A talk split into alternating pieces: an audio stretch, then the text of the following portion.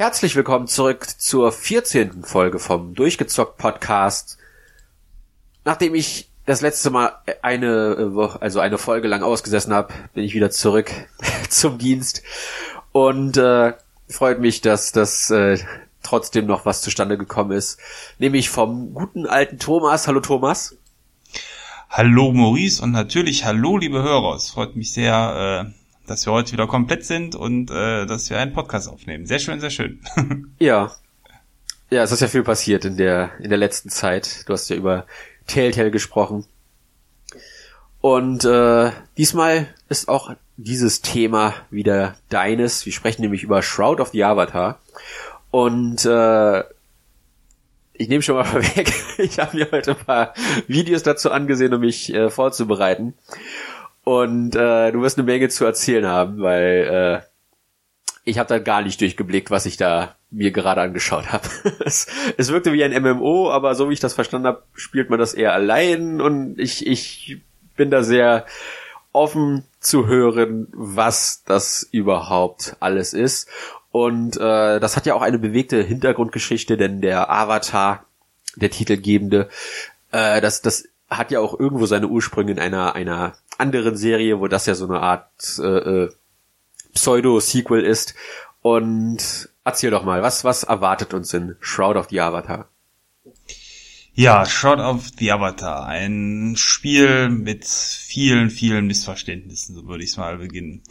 Ähm, insbesondere, wenn du jetzt auch schon gesagt hast, du hast viele Videos geguckt. Ähm, ich möchte wetten, dass die insbesondere äh, in, in, der Vielzahl eben älteren Datums waren, was du geguckt hast und damit auch nicht mehr repräsentativ. Und auch, ich glaube, ihr, liebe Hörer, habt äh, zuletzt schon vielleicht das eine oder andere zum Spiel gehört und ähm, vielleicht auch gesehen und vielleicht sogar auch von mir gehört. Und ich sage einfach mal, vergesst alles, was ihr bisher gehört und gesehen habt. Und wenn ihr ähm, nach dem Podcast euch das Spiel nochmal anschaut, schaut es euch äh, durch eine frisch geputzte und neue Brille an, wenn ihr eine trägt. Ansonsten kauft euch eine und ähm, betrachtet das Spiel so, als ob es jetzt frisch da war.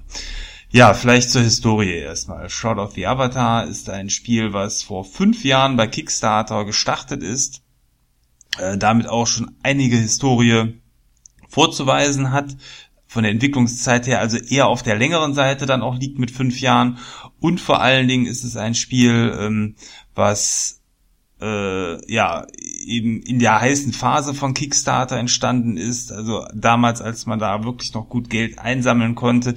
Die Erwartungshaltung war damals äh, sehr hochgekocht. Spiele wie Star Citizen, äh, eben Shot of the Avatar oder auch von Tim Schäfer ähm, dieses Adventure sind damals ähm, gestartet und das war so die Goldgräber-Stimmungszeit und mh, mm, das Spiel ist dann vor allen Dingen auch schon circa nach einem Jahr, würde ich schätzen, so im Nachhinein ähm, in ein Early Access Spiel umgewandelt worden. Und ich glaube, das hat dem Ganzen nicht gut getan. Darauf kommen wir gleich noch zu sprechen.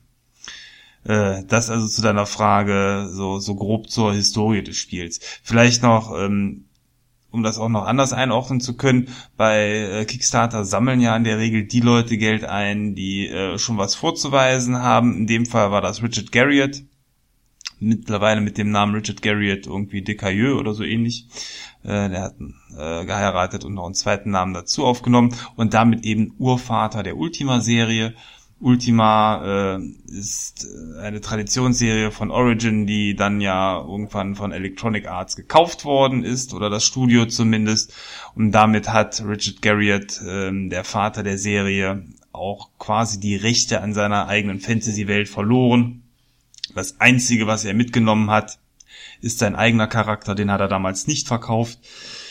Und dieser eigene Charakter nennt sich Lord British. Das ist äh, in den Spielen eigentlich immer der Regent dieser Fantasy-Reiche und auch mit Tabula Rasa, mit einem Ausflug in ein, Fan äh, in ein Science-Fiction-Genre eben äh, dann der, der General quasi einer Zukunftswelt gewesen. Also er hat sich immer selber dort mit verankert.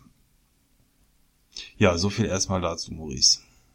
Ja, es ist, wie gesagt, also ich, ich habe mir ein paar Videos zu Ultima über die Jahre immer wieder mal angesehen. Das ist ja eine Serie, die sich über viele, viele Jahre erstreckt hat und entsprechend auch viele visuelle Stile durchgegangen ist. Oh ja, wobei man auch sagen muss, dass es sehr alt ist. Also ja. ich glaube, da ist auch da muss ich jetzt so, so ein bisschen aus dem Bauch herausschießen, aber ich würde sagen, seit 20 Jahren ist eigentlich kein nennenswerter Ultima-Titel mehr äh, erschienen. Nennenswert sage ich deswegen, weil die Lizenz irgendwann zwischendurch mal für so ein Browser-Game durchgelutscht worden ist, was aber überhaupt nichts mit der Serie zu tun hatte. Und natürlich Ultima Online, was bis heute immer noch läuft äh, und damit eigentlich ähm, so der einzige aktive Teil der alten Serie noch ist, der aber ein MMO ist, was dann ebenfalls 20 Jahre äh, schon fast auf dem Buckel hat äh, und ähm, damit äh, auch heute eben nicht mehr den aktuellen Standards, zumindest was Grafik und Gameplay und so entspricht. Da ist ja WoW der Platzhirsch. Ja, und dann schaue ich mir, wie gesagt, diese Videos an. Du hast da schon recht, der Großteil war so vier bis sechs Monate alt. Und das sah alles auch nach MMO aus, aber halt nach modernen Third-Person-MMO. Ja, gehen wir vielleicht mal darauf ein, was hat Garriott damals den Menschen bei Kickstarter versprochen? Versprochen worden ist ein neues Spiel im Sinne der Ultima-Serie, ähm, wobei er aber auch schon damals gesagt hat, ähm, Ultima Online war für ihn ein Meilenstein. Es war das erste kommerziell so richtig erfolgreiche MMO. Er sieht sich selber auch irgendwie als Mitbegründer des kommerziellen MMOs und wollte dem auch gerecht werden und hat deswegen gesagt, ich mache euch ein Spiel, was äh, eine komplette Ultima Singleplayer Kampagne euch bietet und gleichzeitig sich als MMO äh, mitspielen lässt.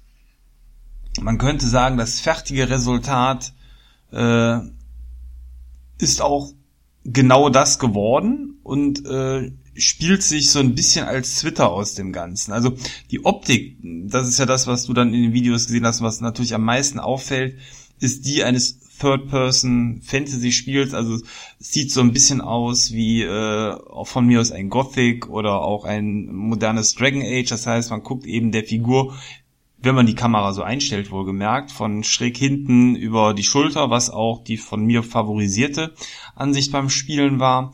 Ähm, du kannst es sogar First Person spielen. Auch das äh, funktioniert und versetzt sich dann auch nochmal eindrucksvoll eben aus der Perspektive der Spielfigur in die Welt. Ähm, alle Anzeigenelemente sind hingegen die äh, eines modernen MMOs, also man hat unten diese Leiste mit Symbolen, insbesondere eben in den Kämpfen, wo man äh, im Kampf dann ähm, die, den, den Ziffernblock durchdrückt. Die ganzen Eigenschaften haben Cooldowns. Äh, man kann hat einen, einen äh, quasi so eine Art äh, Ausdauerpool, dass man eben die Fähigkeiten auch nicht durchspammen kann, sondern dementsprechend ähm, verbraucht jede Fähigkeit immer einen Teil dieser Ausdauerenergie und man muss so ein bisschen haushalten bei dem Ganzen. Also es ist, wenn du auch schon mal vielleicht in WoW oder was anderes reingeguckt hast, es ist eine sehr moderne Art ähm, des äh, MMOs äh, von der Steuerung her mit ein paar Besonderheiten.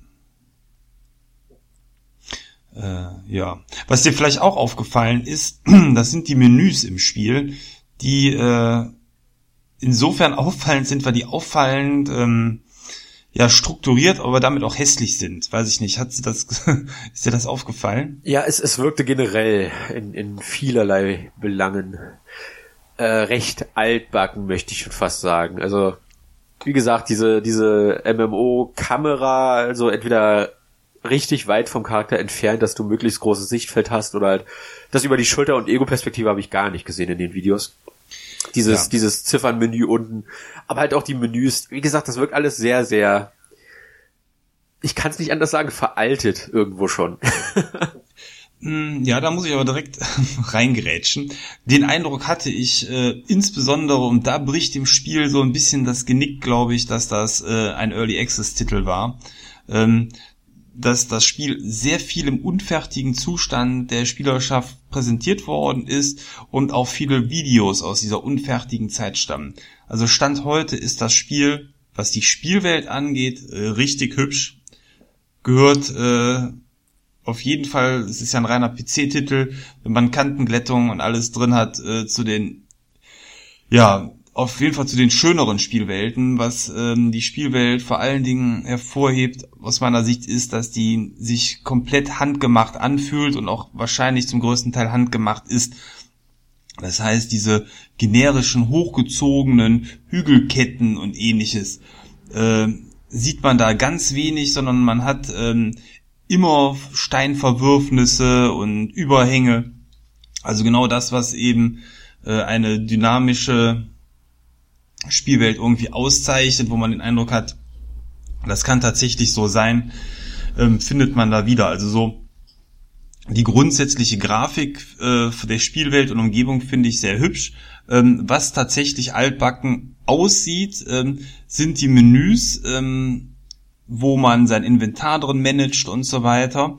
Ähm, was aber den Grund hat, dass man in diesem Spiel riesige, wirklich riesige ähm, Massen an Inventarplätzen hat und das auch alles verwalten muss, weil das Spiel hat ein sehr detailliertes Crafting-System und du hast nachher drei verschiedene Arten von Spinnenbeinen, genauso wie zig Erzarten, Baumarten, Rinden, Gräser, äh, Waffenbestandteile also wirklich so viel und ich glaube, es wäre tatsächlich auch unübersichtlich geworden, wenn die Menüs deutlich größer und hübscher sind. Also äh, ja, vielleicht hätte man es trotzdem noch schöner machen können, weil das Problem ist vor allen Dingen, dass die auch zum Lesen sehr gut gemacht sind. Das heißt, schwarzer, blockartiger Hintergrund und dann, ich glaube, die Schrift in F weiß oder so darauf. Also man kann es gut lesen, aber es ist tatsächlich hässlich.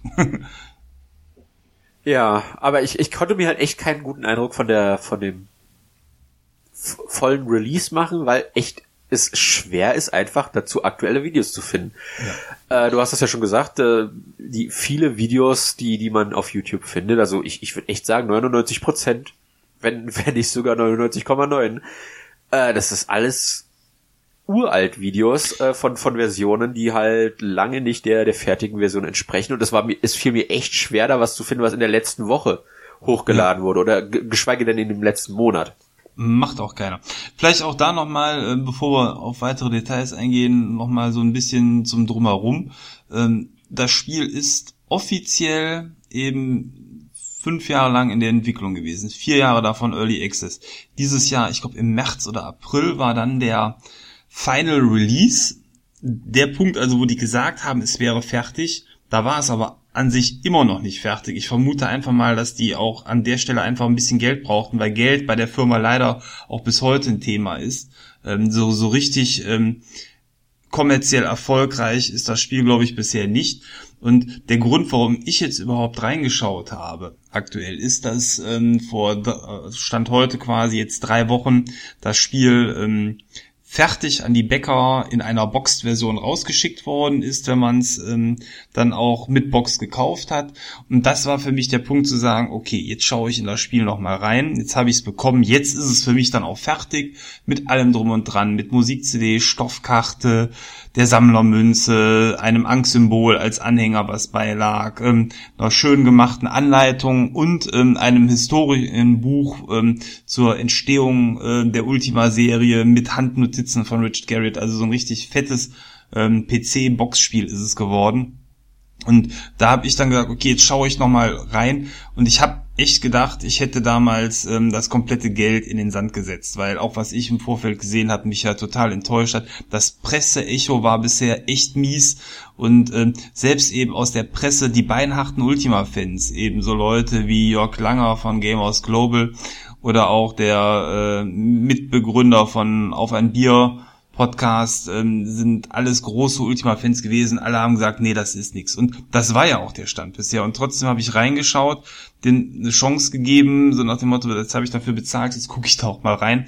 Und um das eben jetzt äh, auch schon mal zu sagen, ich bin mehr als positiv überrascht gewesen, habe das Spiel mittlerweile durchgespielt, eben durchgezockt und knapp 100 Stunden Zeit damit verbracht. Und das hätte ich auf keinen Fall gemacht mit einem Titel, der mir nicht gefällt. Also ähm, insofern hat das Spiel jetzt auf dem heutigen Stand ganz, ganz viel richtig gemacht. Und was es richtig macht, äh, würde ich euch gerne jetzt mal so im Detail erzählen. Äh, ich glaube, ähm, dass das Spiel äh, ein Spiel ist, was vor allen Dingen auch für Leute gemacht ist, die dann trotzdem interessiert ist. Also für den weichgespülten, ich nenne es jetzt einfach mal so, für den weichgespülten ähm, BioWare Rollenspieler, der ähm, sehr viele Komfortfunktionen und ähnliches zu schätzen weiß und sich auch nicht gerne tief in so ein System hineinarbeitet, ist das Spiel, glaube ich, das Falsche. Also dieses Versprechen, ich mache euch ein ähm, Spiel, was auf den Historien der Serie fußt, ist auf jeden Fall vorhanden, was auch teilweise das Gameplay und die Sperrigkeit angeht, was aber von den Spielern der alten Spiele sicherlich geschätzt wird. Hm.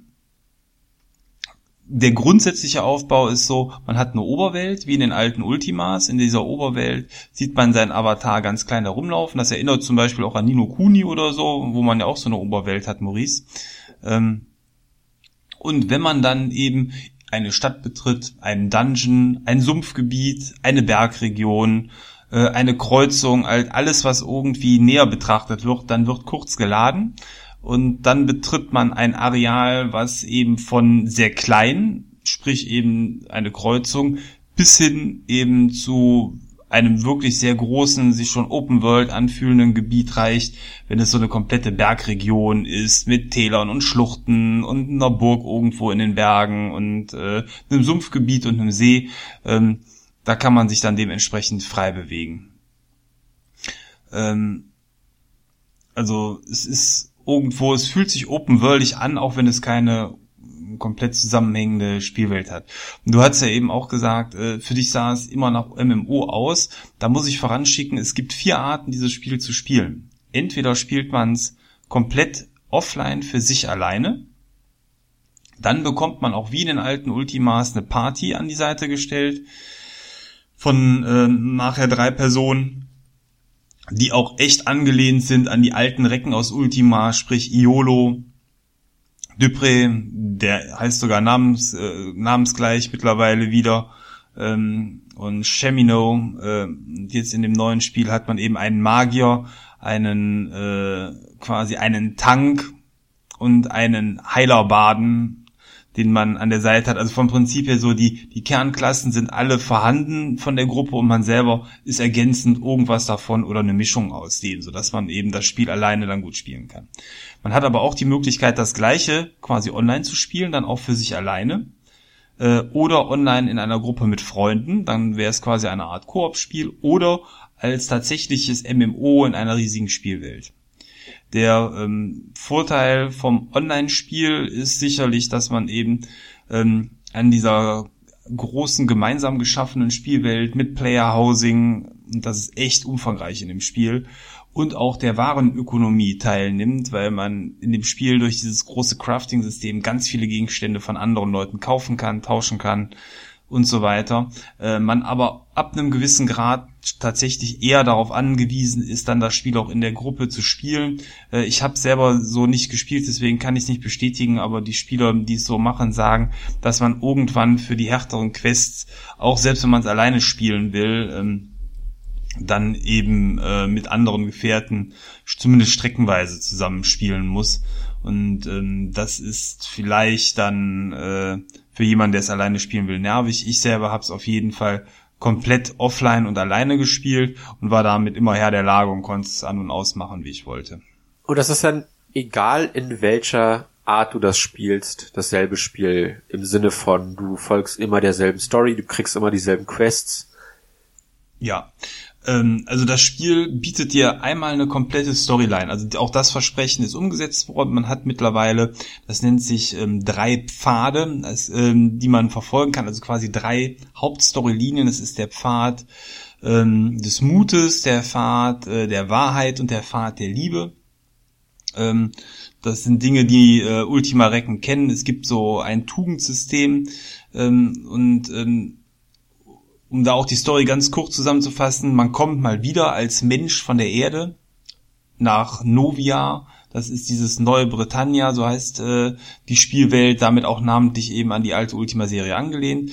Ähm, seit äh, mehreren Jahrhunderten ist, ähm, sind die Tugenden, also diese Werte, die man aus den alten Ultimas kennt und die eben neben den drei genannten auch noch so Sachen eben dann wie Ehre und Mitleid und ebenso diese ähm, üblichen Tugendsachen umfasst, äh, in Vergessenheit geraten. Das Ganze ist dadurch passiert, dass ähm, eine, ich sag mal, Hochkultur ähm, durch, äh, durch magische Kräfte hat die beiden Monde des äh, Planeten miteinander kollidieren lassen. Die Brocken sind auf die Erde gestürzt, äh, auf dieses Novia und haben damit die Kultur erstmal ähm, in den Abgrund gerissen und das Ganze hat sich zurückgewickelt, entwickelt. Dadurch sind auch viele der ähm, alten hochmagischen Dinge in der Spielwelt in Vergessenheit geraten man weiß eben, oder die Allgemeinheit weiß nicht mehr, wie es zu bedienen ist.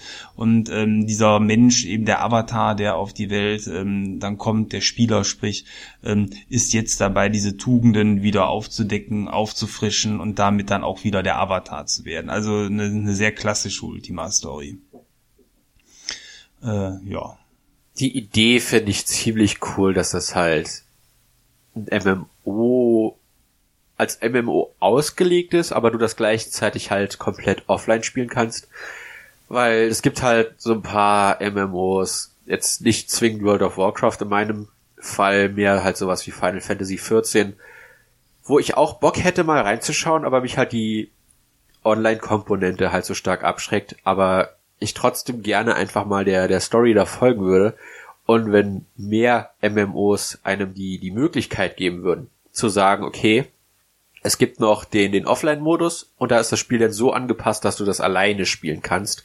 Äh, dann halt auch mit einer vorgefertigten Party, wo du Leute rekrutieren kannst und so weiter und so fort. Dass sich das halt äh, äh, auch im Singleplayer wie ein, ein vollwertiges äh, RPG spielt. Das, ich, ich wünschte, das würden mehr Spiele so übernehmen. Das, das klingt sehr cool und so wie du das beschreibst, scheint das ja echt so zu funktionieren, wie man sich das vorgestellt hat. Auf jeden Fall. Und ähm, ich würde auch behaupten, dass das Storyniveau über dem auch liegt, was andere MMOs, die ich mir bisher angeguckt habe, bieten, weil es sich tatsächlich eben dann auch so anfühlt wie ein äh, ja, wie ein Storyspiel und weniger wie ein MMO. Wobei man da fairerweise sagen muss, dass die aktuelleren Add-ons von ähm, WoW da auch ziemlich aufgeholt haben. Ich finde allerdings, dass die Art der Präsentation hier eben noch mehr Singleplayer-spielmäßig ist in diesem Shroud of the Avatar. Hm. Ja, äh, und wenn man eben ähm, das Spiel online spielt, es ist ein sehr soziales Spiel. Es gibt Spieler, die den ganzen Tag nichts anderes machen, als äh, in Minen zu gehen, Erze zu kloppen, dann die Erze mit in die Stadt zu nehmen, dann dort ähm, Waffen zu schmieden und diese Waffen dann in ihrem Shop wiederum anderen Spielern zu verkaufen, die gar nicht diesem äh, Spielpfad folgen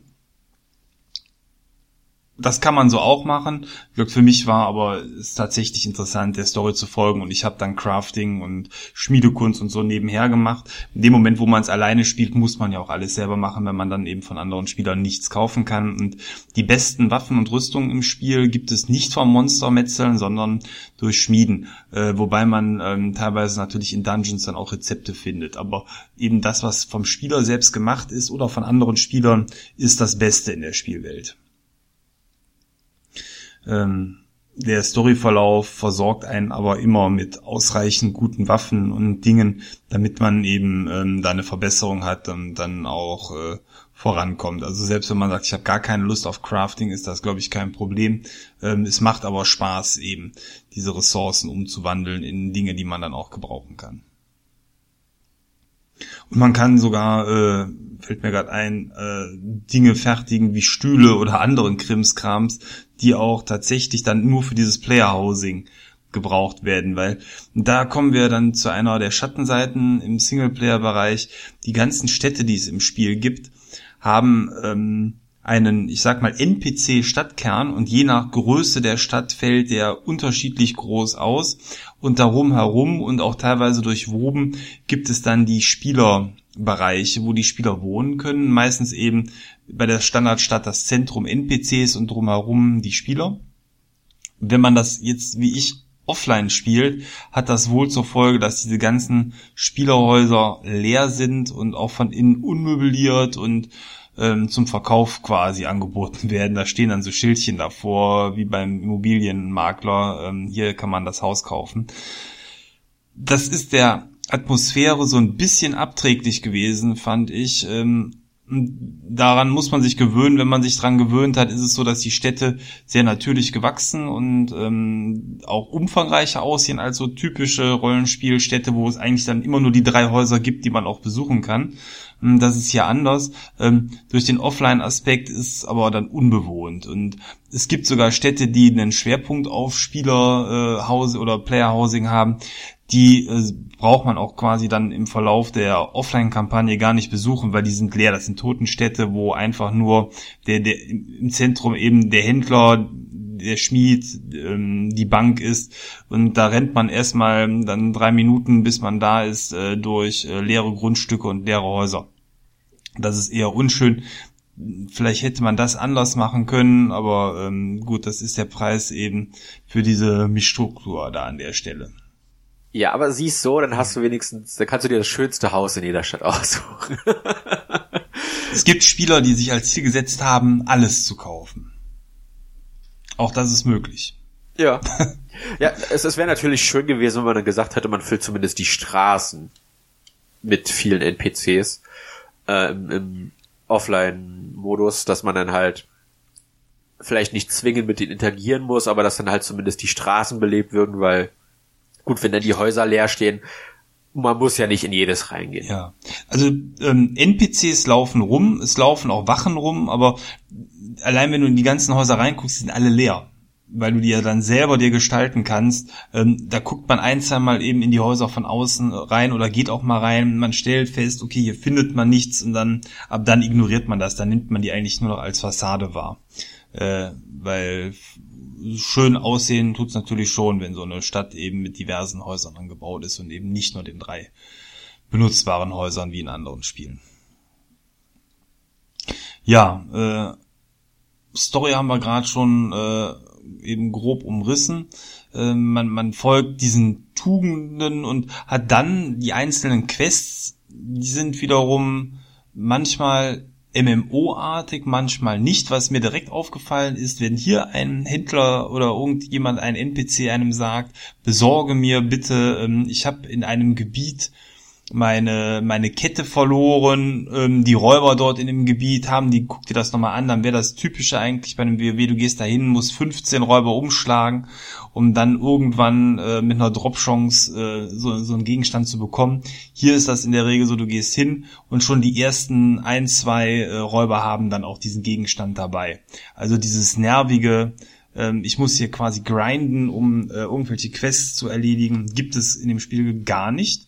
Ähm, das hat man da, also untypisch angenehm ähm, gelöst. Bei den ersten Quests habe ich schon gedacht, boah, habe ich ein Glück, direkt der erste hat es dabei, aber nee, das ist äh, Bestandteil des Spiels. Ähm, und damit lassen sich äh, die Quests dann wirklich angenehm und sinnvoll lösen, finde ich. Ja, was ich auch sehr gut finde, weil Grinden, Looten, Craften, das sind so alles Dinge, nur bei dem Gedanken daran kriege ich schon einen kalten Schauer über den Rücken gefahren. Und äh, wenn, wenn man da zumindest dem Spieler entgegenkommt, wenn diese Systeme schon implementiert sein müssen, finde ich das sehr angenehm. Halt zu sagen, okay, wir geben dir die Quest, äh, da ist eine, da ist ein, keine Ahnung, halt ein Nest von Dieben und irgendeiner wird das schon haben, anstatt zu sagen, geh da jetzt mal so oft rein, bis das halt zufällig droppt.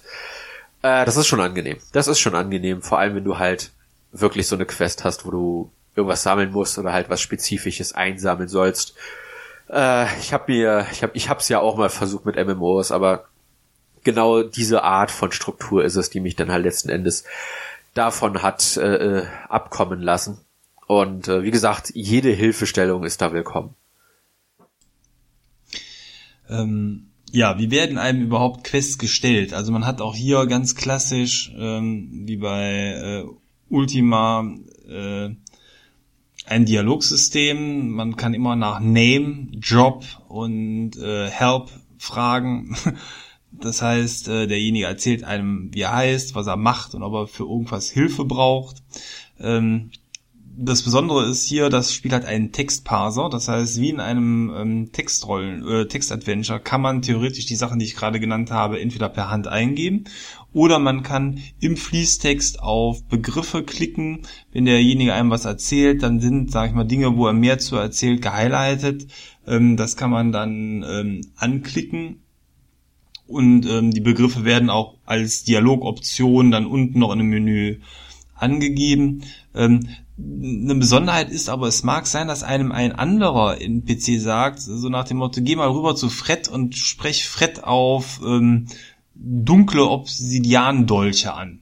Dann hat Fred aber diese Option nicht. Wenn du aber weißt, du kannst ihn darauf ansprechen, du gibst das dann in den Text ein, dann erzählt dir der sehr wohl davon. Und das ist äh, eine Besonderheit, wo ich eben meinte, ja, das ist nicht komfortabel, aber das ist sehr cool. Und eigentlich so eine der besten Sachen in dem Abenteuer ist, ähm, das ist jetzt ein Mini-Spoiler, es gibt eine Szene, ähm, wo ein Drache einem Rätsel stellt. Drei Stück, die man lösen muss.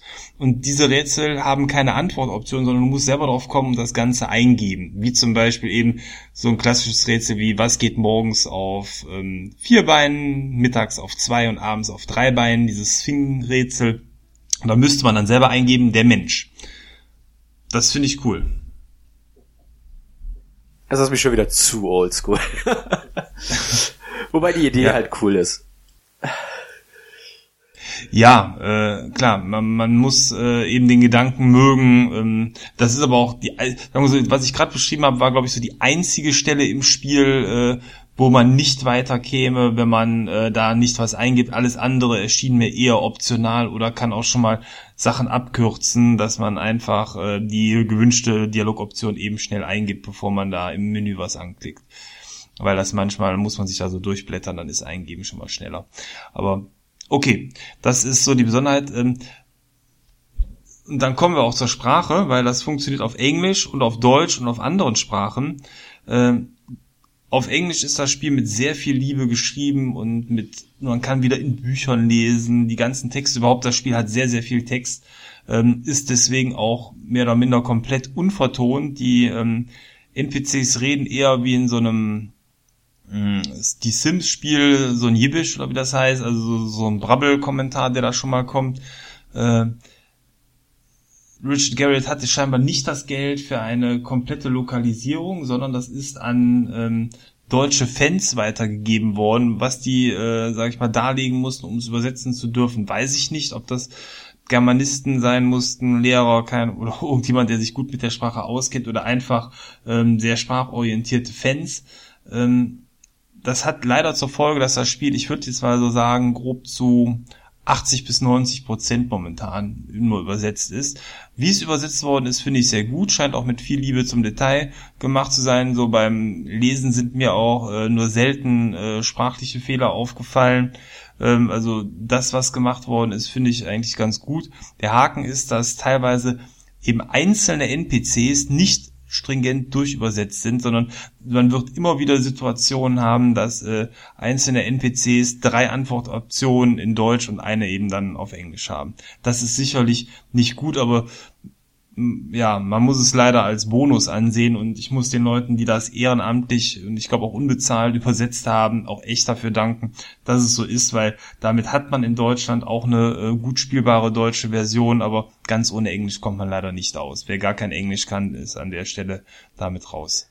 Weißt du, ob das noch weiter übersetzt wird oder? Ja, ja. Okay. Ja da sind sie dran, die suchen auch nach wie vor, das ist einer der Online-Punkte, wenn man die Sprache einstellt, auf Unterstützung und Hilfe. Eigentlich hätte es per gestern fertig sein sollen, ähm, hat man aber wohl scheinbar nicht geschafft. Äh, aber es ist eben schon sehr, sehr weit fertig. Und das ist natürlich auch so ein Problem von so einem MMO. Da kommt auch nach wie vor neuer Content. Das heißt, die Übersetzung ist auch nie, die wird nie fertig sein. In der Form, dass natürlich die neuen Sachen auch immer noch mal alle übersetzt werden müssen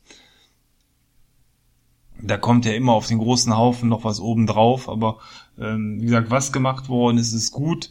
Ähm, wer das nicht mag, soll es auf Englisch spielen. Der hat dann äh, eben alles aus einem Guss, aber ich fand es jetzt äh, so, wie es jetzt war vom Stadium her auch schon gut. Das sah vor einigen Monaten auch noch ganz anders aus. Da war eben das Verhältnis Englisch-Deutsch gefühlt äh, eben deutlich mehr Englisch als Deutsch und das ist mittlerweile definitiv nicht mehr der Fall. Okay. Ähm, ja, der Soundtrack des Spiels. Äh, Grafik haben wir eben schon so ein bisschen äh, drüber gesprochen. Vielleicht da noch, äh, um die Grafik erst abzuschließen. Ähm, das Spiel ist, würde ich sagen, mittelmäßig hardwarehungrig, weil ich habe einen alten Rechner.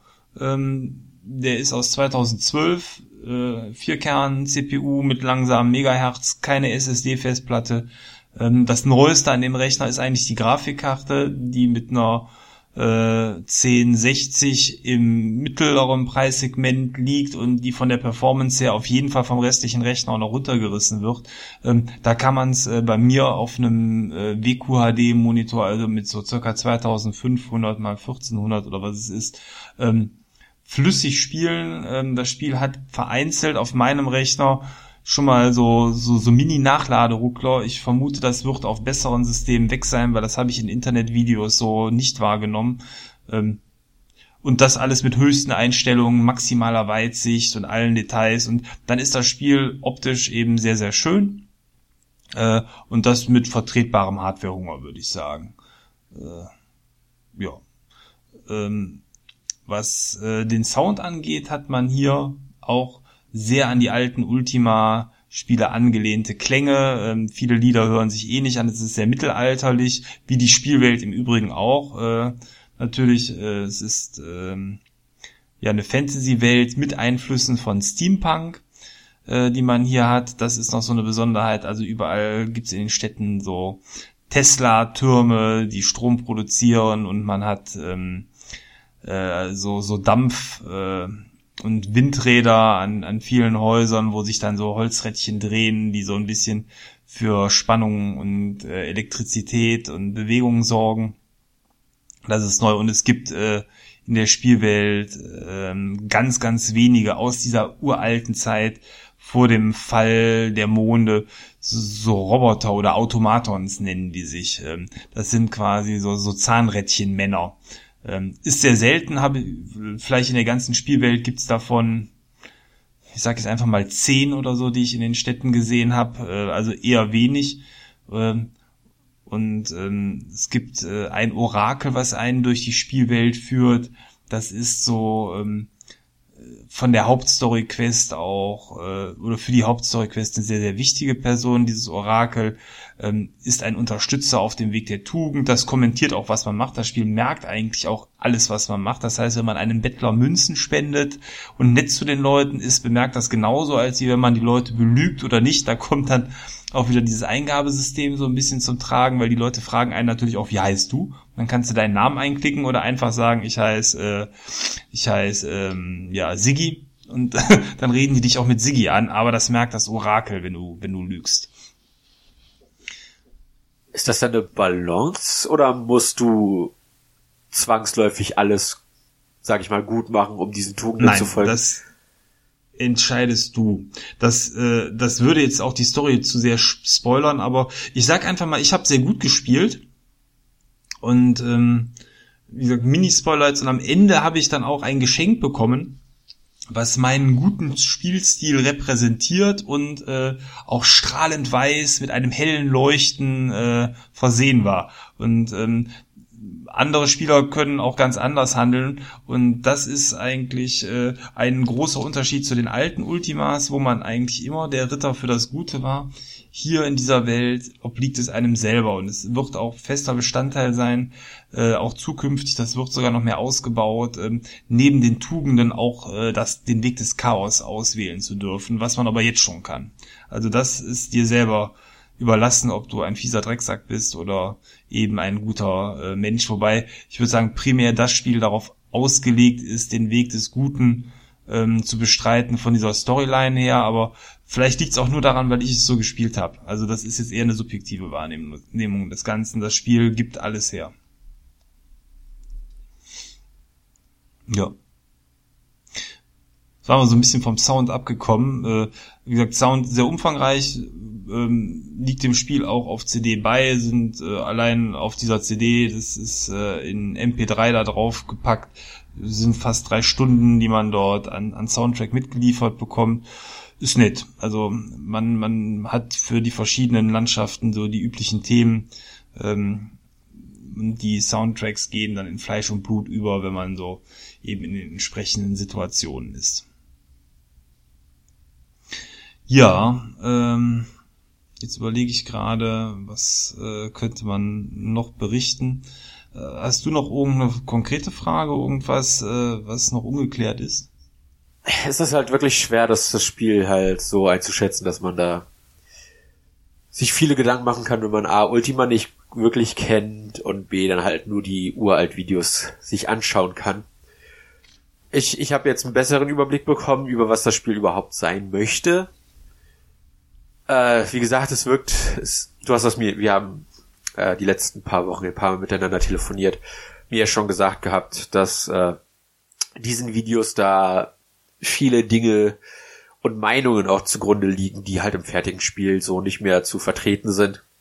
Und äh, ich glaube, das hast du nochmal im Detail näher gelegt. Also wer, wer sich da zu aktuelles Material versucht rauszusuchen, um zu schauen, ob das was für ihn sein könnte, äh, der geht tatsächlich jetzt mit diesem Podcast besser als mit den YouTube-Videos von vier bis acht Monaten, wo dann, wie gesagt, ältere Preview-Versionen noch drinne sind, wo, wo visuelle Elemente auch noch vorhanden sind, die vielleicht geändert wurden und so weiter und so fort. Also es ist halt echt schwer, dass das über äh, aktuelle Social Media Plattformen in, in, im aktuellen Stand der Dinge äh, zu, zu sehen bekommen. Und äh, ja, das ist halt irgendwo schon, schon, schon schade, wenn ein Spiel durch seinen Early Access Status so nach und nach, äh, äh, sag ich mal, seine, seine Community verliert und dann das finale Produkt aber doch so rund und, und fertig zu sein scheint, äh, dass das jemand, der halt wie du gewartet hat, vollkommen zufrieden damit ist und auch seine 100 Stunden da locker reingesteckt hat. Ja, also das ist echt das Problem, dass das Spiel von den meisten Leuten und von mir ja auch, nach dem, was man vorab gesehen hat, abverurteilt worden ist, scheinbar auch die Bereitschaft gar nicht mehr bestand, da reinzugucken. Die einzige aktuellere ähm, Schlagzeile so mit im deutschen Raum, die ich dazu jetzt gefunden hatte, als die Boxen verschickt worden waren, war eigentlich auf äh, buff.de und da war nur Inhalt, dass ähm, die Leute sickig waren, irgendwie, es gab noch höhere ähm, Bäcker-Tiers, ähm, wo auch ein Buch, ähm, was mir als PDF ähm, versprochen worden ist und auch sehr früh schon eigentlich im Prozess des Crowdfundings geliefert worden ist, als physisches Buch hätte beiliegen sollen. Das haben sie aber nicht beigelegt, weil es A noch nicht gedruckt war und, und B ähm, wohl die, oder hätte in die Schachtel auf keinen Fall mehr reingepasst. Gut, ist jetzt kein Grund, das Buch einem in der, in der Schachtel oder in dem äh, Paket nicht mit reinzulegen und mitzuschicken. Da waren die Leute natürlich, die haben dafür bezahlt, zu Recht erstmal sauer. Ähm, aber das war eigentlich, äh, ich sag mal, eher wieder so eine reißerische Nachricht nach dem Motto, ja, ja, bei dem, bei dem Kackspiel sind die Leute jetzt auch schon wieder äh, berechtigtermaßen sauer. Ja, ist so. Äh, wenn man was für was bezahlt hat, hätte man dann gern das vielleicht auch dann noch jetzt mitgeliefert bekommen, aber das tut eigentlich dem Rest äh, eben dann wiederum Unrecht und man merkt auch, da hat sich keiner mehr in der aktuellen Pressesituation mit beschäftigt. Ähm, ansonsten hätte man da sicherlich noch irgendwo etwas von gelesen, aber für die Presse ist es, glaube ich, auch schwierig, so ein Mammutmonster ähm, und die 100 Stunden, die habe ich äh, ich habe mich da jetzt nicht durchgehetzt, ich hätte aber auch noch viel mehr Zeit da drin verbringen können. Äh, und mach's auch immer noch, weil äh, MMO typisch, nachdem man die Story durchgespielt hat, ist das Spiel nicht zwanghaft zu Ende. Es werden also momentan Monat für Monat noch neue Gebiete, neue Dinge nachgeliefert. Ähm, man hat die Möglichkeit, auch noch Gebiete zu erforschen, für die man während des Storyverlaufs ähm, am Anfang auch zu klein war. Die haben diese Spielwelt in Tierzonen ähm, aufgeteilt und man im, im Storyverlauf ist es so, dass man die Zonen eins bis fünf durchläuft, was auch das kann ich wieder nur schätzen, vielleicht 90 Prozent der Zonen ausmacht. Es gibt aber einige Zonen, die bis auf Tier 10 hochgehen und ähm, da wird man weiter spielen müssen, wobei Tier 10, glaube ich, dann einzige so Art Riesen sind und Drachen, die man dann bekämpft. Ähm, ob das dann auch tatsächlich ohne intelligente Mitspieler und nur mit den NPC-Begleitern möglich ist, weiß ich nicht, aber wenn das so gebalanced ist wie der Rest des Spiels, bin ich da eigentlich zuversichtlich und ähm, da ich ja eben am Ende so schöne Belohnungsgegenstände noch bekommen habe, will ich das auch auf jeden Fall noch ein bisschen auch zukünftig ausprobieren, weiter leveln und ähm, gucken, dass man da noch ein bisschen mehr von der Spielwelt sieht.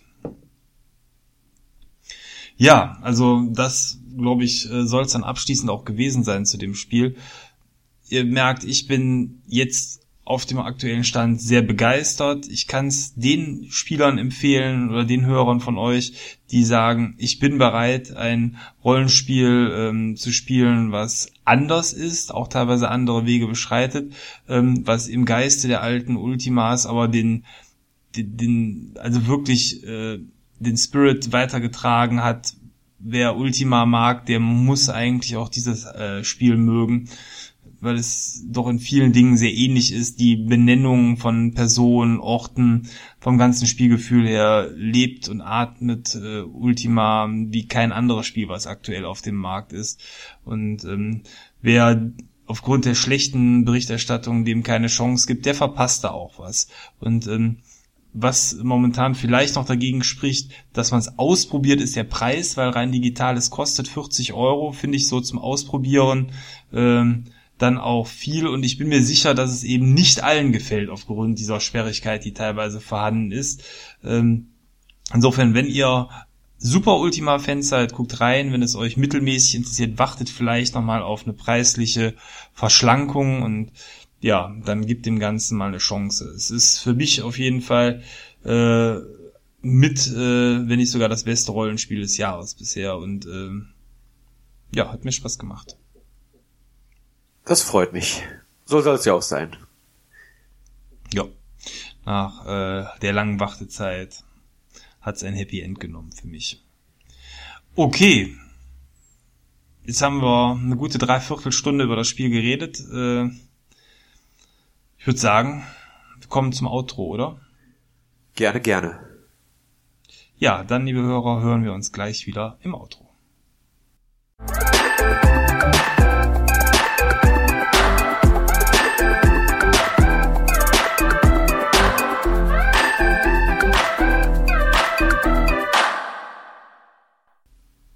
So, da sind wir wieder.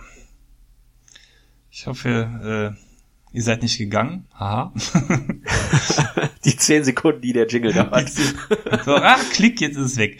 So, Outro-Zeit heißt, äh, wir beschäftigen uns mit Dingen abseits des Hauptthemas heute und der Redeanteil von Maurice wird äh, dramatisch ansteigen. Maurice, was hat dich zuletzt beschäftigt? Was, über was möchtest du sprechen? Ja, also ich hatte wenig Zeit zum Zocken und wenn ich die Zeit hatte, war mir nicht so nach großen Spielen. Äh, ich habe ja auch die letzte Folge, wie gesagt, ausgesetzt. Da spielen viele Dinge mit zusammen und wenn man dann am Abend da sitzt und nur eine Stunde hat, dann will man halt auch nicht wirklich was, was zocken, was halt auch seine 100 Stunden geht. Ich habe jetzt noch ein paar JRPGs mir auf der Switch zugelegt, was eine zeitlich eine echt dumme Entscheidung war, weil ich Octopath Traveler noch nicht mal durch habe äh, und ich mich da definitiv als nächstes durchbeißen möchte, wenn wenn ich wieder etwas mehr Zeit für mich habe. Aber ich habe auf der Switch mir auch äh, Goro Goa runtergeladen. Vielleicht sagt ihr das was? Ähm, Goro, nochmal. Goro Goa. ähm, mit so einem J am Ende geschrieben? Am? Nee. nee. Okay, dann habe ich es noch nie gehört. Das ist ein, ein kleines Puzzlespiel Du hast vier Panels und am Anfang hast du nur eines von diesen gefüllt mit einem Bild. Und da ist dann ein Typ und der möchte äh, so eine so eine so eine Obstschale praktisch füllen mit fünf Orbs. Äh, vielleicht sind es auch mehr. Ich habe es gerade nicht hundertprozentig im Kopf. Ich spiele das sehr fragmentiert, also sprich äh, nicht nicht immer am Stück, wobei es auch nicht so lange gehen soll. Also das kann man sicherlich an einem Nachmittag durchspielen. Und dann musst du halt gucken, dass du da in dieses Bild reinzoomst oder rauszoomst, dir Objekte raussuchst, die du anklicken kannst und da reinzoomst. Und dann kannst du die manchmal, wenn das ein Fenster ist, diese Fassade rausnehmen und auf eines der anderen drei Panels, die noch leer sind, schieben. Und dann kannst du da rein und rauszoomen, dann ändert sich auch der Inhalt des anderen Bildes. Und dann kannst du die so langsam miteinander verbinden und so nach und nach verrückte, komplizierte Gehirnproben zusammenstellen und diese lösen. Und das ist der absolute Wahnsinn. Äh, es hat ein paar Hilfestellungen, die man ein- und ausschalten kann. Ich habe es bisher ohne diese Hilfestellung geschafft, äh, drei oder vier dieser Orbs zu sammeln. Und äh, es ist ein, ein Spiel ohne, ohne Text. Es ist wirklich nur vier Bilder und du klickst dich da rum und guckst, was kann ich wie miteinander kombinieren, wo muss ich was hinschieben, dass es eine Einheit vielleicht ergibt, um dann Dinge in einem Bild auszulösen. Zum Beispiel in dem einen Bild ist ein, ist ein oberer Teil von einem Zahnrad abgebildet und dann dreht sich da irgendwas mit, aber du musst das Zahnrad unten ja erstmal irgendwie drehen. Und in dem anderen Bild, äh, das ist so eine Art Spieluhr und äh, wenn da jemand vorbeiläuft, dann dreht sich das der untere Teil des Zahnrads mit und dann musst du die halt so untereinander stellen und nebeneinander, dass diese Figur da rumläuft und dieses Zahnrad anfängt sich zu drehen. Dann musst du halt gucken, welches, welches Symbol brauche ich gerade in dem Zahnrad. Dann musst du das natürlich auch irgendwann zum Stoppen bringen im richtigen Moment. Und das sind so Dinge, die, die einfach da auf die Lösung zu kommen, ist jedes Mal befriedigend. Und ich bin ja normalerweise so der Adventure-Muffel, weil ich, weil ich keine Lust habe, überall rumzuklicken, wie, wie ein Blöder. Und dann passiert da die 99% der Zeit nichts. Aber weil das halt so klein und simpel ist und du immer weißt, es können maximal vier Panels miteinander interagieren, äh, ist das auch limitiert genug, dass du da immer wieder rumprobieren magst. Und ich zock das, wie gesagt, nicht am Stück. Ich zock das immer so mal eine halbe Stunde, mal eine Viertelstunde. Und äh, jedes Mal, wenn du dann Rätsel löst, nach fünf Minuten, äh, äh, wo du wirklich dein, dein ganzes Hirn aktivieren musstest für, um da die, die Kombination dir zu erarbeiten, wo du raufklicken musst, in welchem Moment. Das ist dann manchmal auch zeitbasiert. Wahnsinn. Also mir hat das echt gut gefallen und das gibt's halt auch. Das kam nämlich ursprünglich auf äh, Mobiltelefon raus.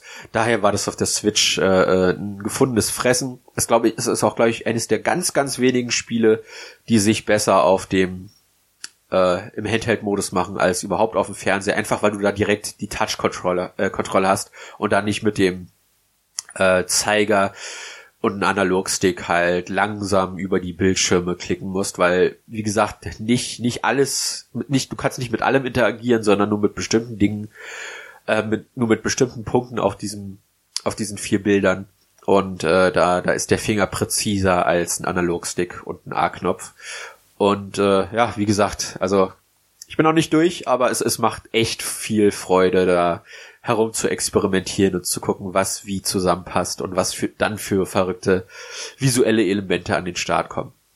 Sehr, sehr kreatives Spiel.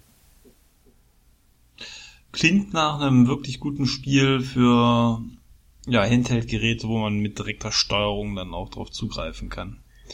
Aber kein Wunder, wenn du sagst, es kommt vom Handy, äh, dann ist das ja somit die Paradedisziplin. Ja, ich guck gerade mal nach. Also auf, auf ähm, im Google Play Store kostet es gerade 4,29 Euro. Und ich hab, glaube ich, auf der Switch habe ich mehr dafür bezahlt. Also wer eine Switch hat, aber auch ein Mobiltelefon, der sollte mal gucken, ob das, äh, äh, auf welcher Plattform das aktuell günstiger ist. Vielleicht kommt das auch nochmal im Sale auf der Switch. Aber wer das auf dem Fernsehspiel mag, okay, der, der holt sich dann auf der Switch, aber ich glaube, es, es, es tut einem keinen Abbruch, wenn man das auf dem Handy spielt. Das ist von der Länge und von der Art und Weise, was man dort tut, genau für für ein Touchscreen gemacht.